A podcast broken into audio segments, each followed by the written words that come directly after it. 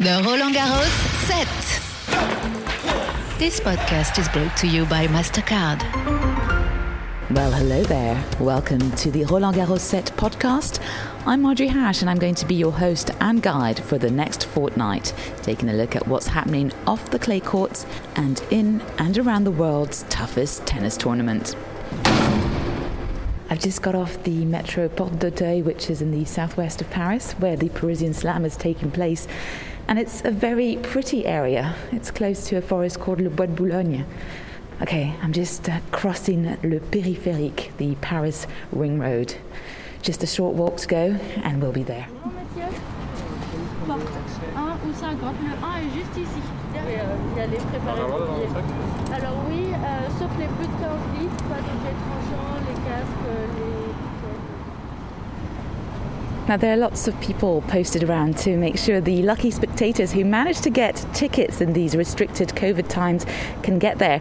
But you can imagine how much busier it would be if the event was going on, you know, in full crowd capacity. Still, it's very exciting, and for me in particular, because I just have to admit it, it's actually my very first time at Roland Garros ever. Yeah, my thing is normally rock and roll and uh, music and music festivals, and um, I'm more used to working in and around venues with artists. So I'm going to try and transfer my rock and roll savoir faire to the backstage of a tennis tournament. I'm not going to lie, I feel a little bit like a fish out of water, but I'm honoured and, as I said, super excited to see how this is going to play out. Just put my little pass on, otherwise, they won't let me in. Just getting to security, which we need to go through. Um, so you have to have your accreditation pass, your, your VIP backstage pass for the rock concert, for the tennis show. Um, and you also now need, because of these COVID times, to have um, your nose swabbed on the regular. Bonjour. Ouais. Oh, pardon. Ouais, je peux voir. Euh, 30 et c'est madame. euh, ah, H. Marjolaine. Ok, c'est parfait. Merci. Nickel. Bon, bon, moi, euh, Wait, wait, wait. okay, first up, we've got an important date in a very prestigious spot. I'm just walking up some stairs now, and a couple of clues as to who I'm meeting. Well, it's someone who played doubles and grew up being friends with French tennis superstar Yannick Noah. What a view! Not bad, huh? Not bad, amazing. Feels good, huh? This is probably the best view, isn't it? That's not bad. so I'm. One of the best views. I'm sitting in the presidential suite. Do we call it? What is it oh, called in tennis? It's, it's my well, it's my office. It's just my office, so it's a large office With a uh, breathtaking view on the clay courts. on the clay courts, on the center court, on the Court Philippe Chatrier. That's right. Can I get you to introduce yourself? Well, my name is Gilles Moretton. I'm uh, I'm 63. I'm a former tennis player. Then for uh, for nearly 40 years, I've been working in the in the sports business, man- managing uh, a company. And uh, now I, I retired, and I decided to uh, to give back to my sport, to tennis. So I have been elected beginning of this year, 13th of uh, February, and uh, I'm a new president.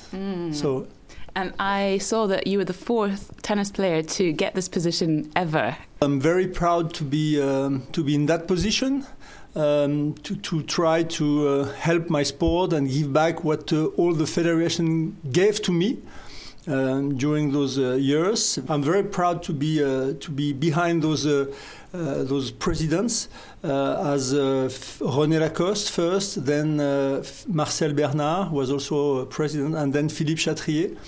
Um, at the time where I was playing, so very happy to be here. Mm. And I can imagine that you're super happy to have an event taking place more or less when it should be taking place. Last year's uh, Roland Garros had to take place in autumn. It wasn't the best weather. And this time it is kind of summery and it's still in the midst of us slowly coming out of this global pandemic. What were the challenges for you? Well, many challenges. First of all, the the the, um, the global situation due to the pandemic is, is very bad for everyone. So it has been bad for us too, for the French Tennis Federation. We were expecting beginning of this year having a, a better tournament, um, and we will have a better tournament. It will not be. Uh, as successful as we will expect, not a fully attendance, but um, we're still going to have uh, for the first 10 days like more than 5,000 people attending the, the event, and then it's getting better uh, from the um, June 9th I think what's exciting is that you're starting your mandate now, so you've got another three years to see it progress and come back to the full-on uh, Roland Garros uh, level. Um, you've got this wonderful view on the, on the on this court. Do you like to spy on? Do you get to spy on some players practicing? What have you seen so far? Well, I, I won't say that, but uh, first of all, I've been playing here for a few years. I've been playing uh, here during the tournament. I played Davis Cup there, so I know that this court uh, very well and very, of, of, course, happy to have this uh, this position. Happy also to have the. Uh, for this year, the end of the building period was very long for uh, Roland Garros. Uh, even last year in the tournament and the, the, the, stadium wasn't really ready. Now we can have uh, spectators will see the, the main entrance, a very large entrance the sculpture will be there, also the Grand Boutique, the mega store, the roof for the center court for the Philippe Chatrier, and we're expecting to have the uh, the other court covered too. 2024, 23 will be ready and ready for the Olympic Games. A lot of exciting uh, stuff going on for the world of tennis at large, but also Roland Garros. So I know this is a really bad question to ask you, but who's your favourite? Who who do you want? Who are you backing? If I would um, expect, um, I, I would like a French to do well because they deserve it it.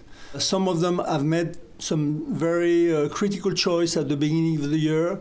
Um, they, are trying hard. Uh, the beginning of the season was not really good, and I, I hope we're going to have a French players doing something, mm-hmm. even if the results were not too good.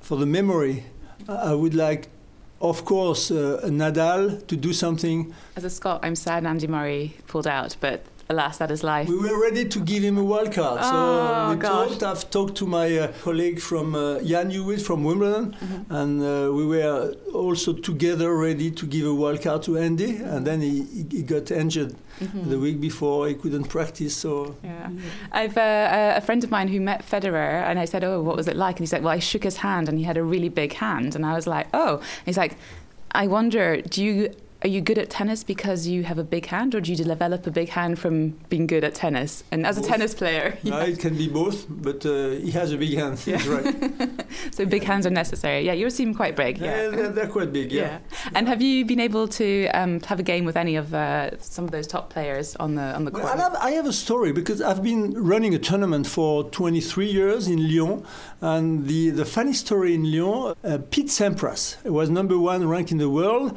and the, the day of the final, he couldn't find someone to practice with.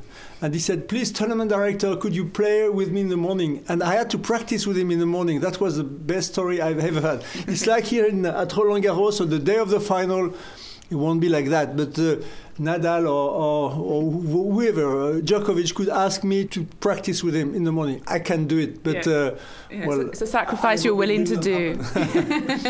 well, it was just for fun. But I did it. I did it once. And did you win? Well, it's just practice. You know, in the morning you don't play uh, yeah. play games. You can play points. You, you can just practice. Okay. Well, thank you very much thank for you. taking the time to talk to us. Thank you very much. And uh, I hope uh, everything goes as smoothly as possible. And thank I you. So. Thank you. thank you.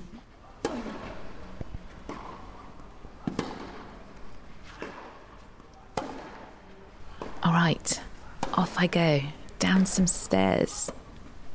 Ah, I've just been ushered through a door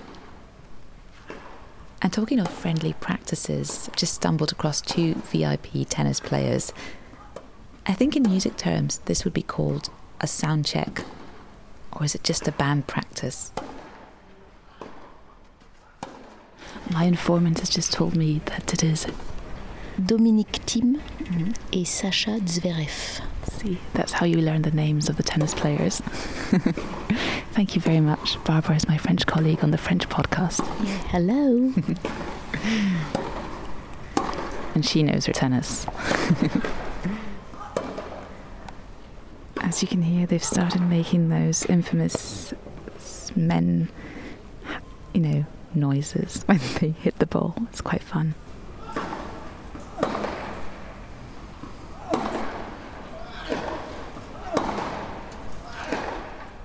So it's all very well talking to and watching big shots of tennis, but I also want to talk to all sorts of people. One of my goals for day one of the Roland Garros set is to find allies or spies who can reveal some of the secrets of this year's tournament. I need to find some reliable sources. Okay, I'm going to head down now to the locker room of those who are super close to the players on the clay courts. I'm talking about the ball boys and girls. You know, those people who pick up the balls and make the matches go just a tiny little bit quicker? I'm going to see if I can recruit one. And, um, oh, she seems nice. What's your name? Um, my name is Ottilie. So, is this your first time being a ball girl for Roland Garros?